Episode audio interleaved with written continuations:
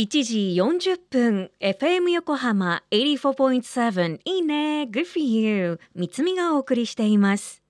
ここからは守ろう私たちの綺麗な海。今年開局35周年を迎える FM 横浜では持続可能な開発目標 Sustainable Development Goals SDGs の中から14番目の目標海の豊かさを守ることを中心に海にまつわる情報を毎日お届け。今週はサンゴに優しい日焼け止めに注目。お話を伺っているのは沖縄の GLE 合同会社代表の金城幸乃さんです。今日はサンゴに優しい日焼け止めを手掛けることになったきっかけについて。皆さん、こんにちは。GLE 合同会社の代表、金城幸乃と申します。あの、サンゴ礁がたくさんある国立公園が沖縄にあるんですね。座間味島っていうところなんですけど、そこで私が日焼け止めをペタペタいっぱい塗ってたら、一緒にいたダイバーさんに、ああ、サンゴ死んじゃうよって言われて、そんなね、聞いたこともない話、どういうことなのかなと思って調べ出したら、なんか世界中にはそういう日焼け止めもあって、ハワイでは政治家とか環境省の人とか科学者とかがみんな法律も作ろうみたいに盛り上がってるよっていうのを見て、あまりにも沖縄でそういうことが話されてないのがショックで、いや、こういう商品は日本にないといけないんだけど、誰も作ってなくて、ちょっとなんかびっくりしたんですよね。それから調べ出しました、いろいろ。その時は、オーガニックの化粧品の開発にも携わっていたので、そういうオーガニックの化粧品の知識がちょっとあったっていう程度です。あとはね、工場と話せばなんとかなるとか、あとは研究者にしっかりいろいろ聞いて、で、本当に環境に担保できるものなのかとか、そういうのはたくさん調査しました。ムーブメントではないけど、なんか普通のエチケットとして、例えばダイバーだったらこういうのちゃんと気にしようねみたいなのがちゃんとダイビングの協会のところに掲載をされているとか、で、ハワイでもその時は条例にもなってなかったので、その条例にしようという人たちがいっぱいいたけど、何度もそれが通らなくてとか、そういう時で、私が行った時には、その友人のダイバーと行って、嫌味っぽく言われたみたいな。で、なんか、えー、なんか知らないのにそんなこと言われて嫌だなとか思いながら、何言ってんのかなとか思って、へえ、やだとか言ってた程度だったんですけど、なんかだんだん言われた10分後ぐらいにすっごい気になってきちゃって、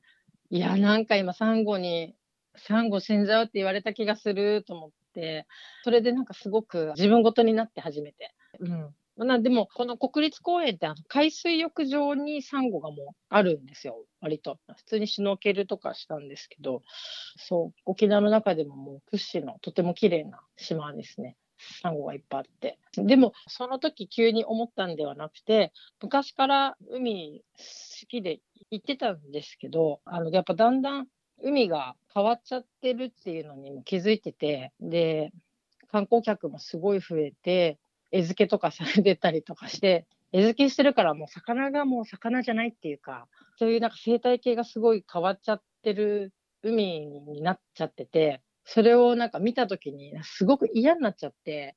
それで行かなくなったんですよ、海に。もう海も変わっちゃったから行きたくないっていうのを誰かのせいにしてたんですよね。それがあのいきなり自分ごとになって自分もサンゴが苦しむようなことやってるんだと思った時に 調べなきゃと思って、なんか本当に鉄バットで頭殴られたような感覚でしたね。えーみたいな。多分34とか5とかだったと思います。それでようやく、ああ、自分がやっちゃってることの反対は、なんか自分ができることがあるっていうことでもあるじゃないですか。自分が影響してたら自分がいい方にも影響できるから。いや、でもショックでしたね。あの、そんなこと聞いて。あの、だってハワイとかではそうやって結構有名な話なのに、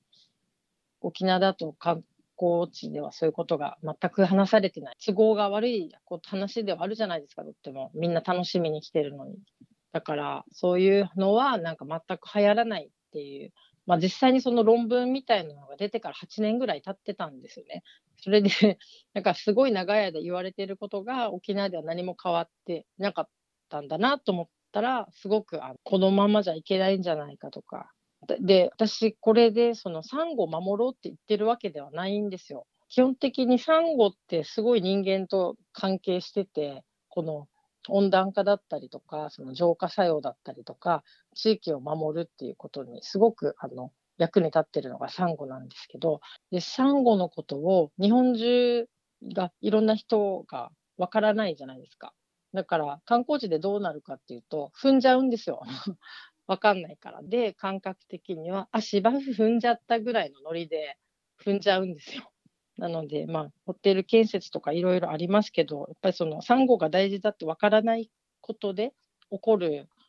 破壊っていっぱいあって、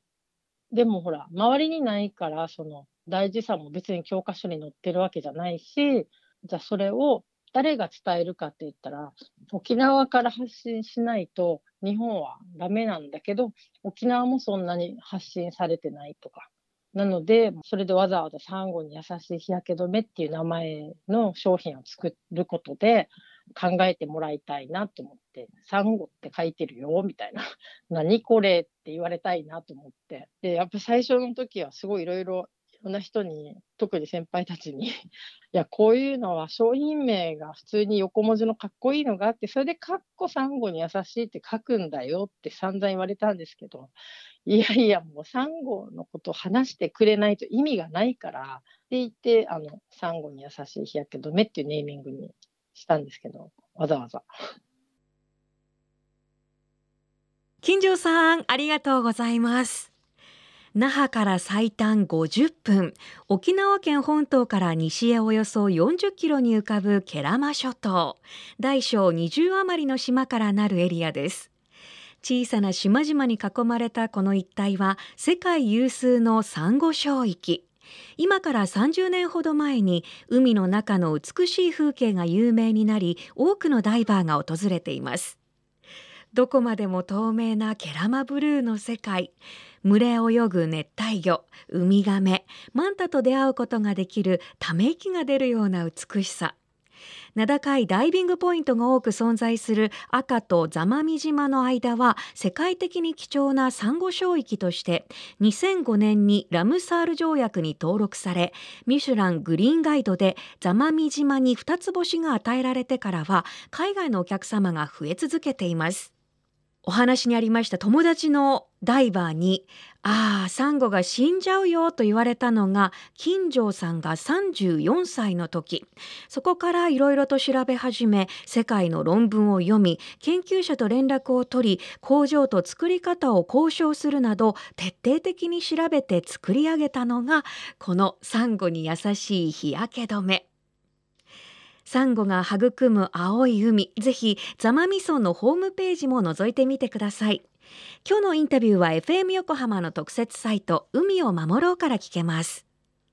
また FM 横浜でも海の環境を守りたいという思いから海岸に流れ着いたゴミなどを回収し海をきれいにしていくために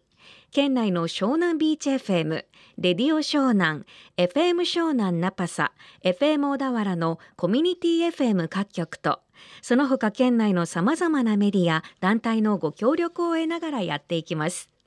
これらのメディアは、神奈川守ろう私たちのきれいな海実行委員会として、日本財団の海と日本プロジェクトの推進パートナーとして活動。そして現在 FM 横浜共催のポケットゴミ拾いのエントリーもスタートしています。環境ポータルサイトブルーシップにポケゴミとして新規登録してくださった方にトング10本オリジナル紙袋20枚ステッカーなどを漏れなくプレゼント。詳しくは FM 横浜トップページにあるポケットゴミ拾いのバナーからお願いします。FM 横浜守ろう。私たちの綺麗な海。Change for the Blue 明日も同じ時間に